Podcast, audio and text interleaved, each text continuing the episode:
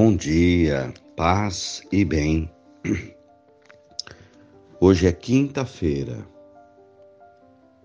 14 de abril. Celebração da Santa Ceia e do Lava-Pés. O Senhor esteja convosco, Ele está no meio de nós. Evangelho de Jesus Cristo, segundo João, capítulo 13, versículos de 1 a 15. Era antes da festa da Páscoa. Jesus sabia que tinha chegado a sua hora de passar deste mundo para a casa do Pai. Tendo amado os seus que estavam no mundo, amou-os até o fim. Estavam participando da ceia. O diabo já tinha posto no coração de Judas, filho de Simão Iscariotes, o propósito de entregar a Jesus. Sabendo que o Pai tinha colocado tudo em suas mãos e que Deus tinha saído e para Deus voltava, Jesus levantou-se da mesa, tirou um manto, pegou uma toalha, amarrou-a na cintura derramou água numa bacia e começou a lavar os pés dos discípulos, enxugando-os com a toalha que estava cingido. Chegou a vez de Simão Pedro. Pedro disse: Senhor, tu me lavas os pés? Respondeu Jesus: Agora não entendes o que estou fazendo, mais tarde compreenderás. Disse-lhe Pedro: Tu nunca me lavarás os pés. Mas Jesus respondeu: Se eu não te levar, não te lavar, não terás parte comigo. Simão Pedro respondeu: Senhor, então não lave somente meus pés, mas também as mãos e a minha cabeça. Jesus respondeu: Quem já se banhou não precisa lavar os pés porque já está todo limpo. Também vós já estáis limpos, porém nem todos. Jesus sabia quem iria entregá-lo, por isso disse: Nem todos estáis limpos. Depois de ter lavado os pés dos discípulos, Jesus vestiu o manto e sentou-se de novo.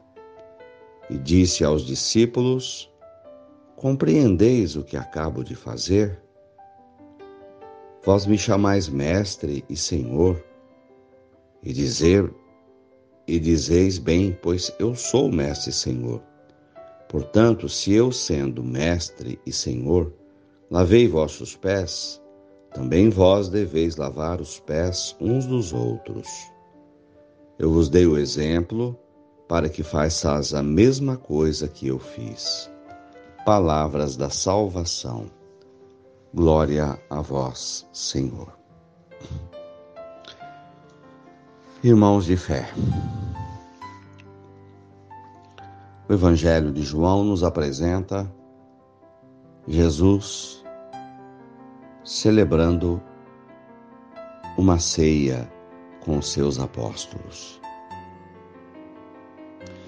Chama-me a atenção dois fatos principais. O primeiro, de como Deus nos ama, com nossas qualidades e defeitos, e como devemos também nos relacionar com as pessoas, sabendo das virtudes das pessoas, das qualidades e também dos seus pecados. No meio daquele grupo de doze, Pedro iria negar Jesus três vezes quando Jesus for preso. No meio daquele grupo havia Judas Iscariotes, que iria trair a Jesus e vendê-lo por moedas de prata. No entanto, Jesus não os expulsa do grupo por causa das suas fraquezas e dos seus erros. Mas Jesus, Jesus os ama e respeita a sua liberdade de escolhas.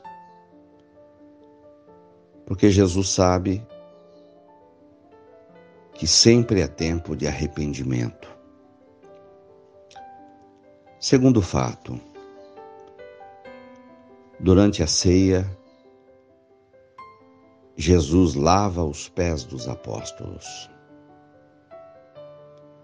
Um ritual de purificação que havia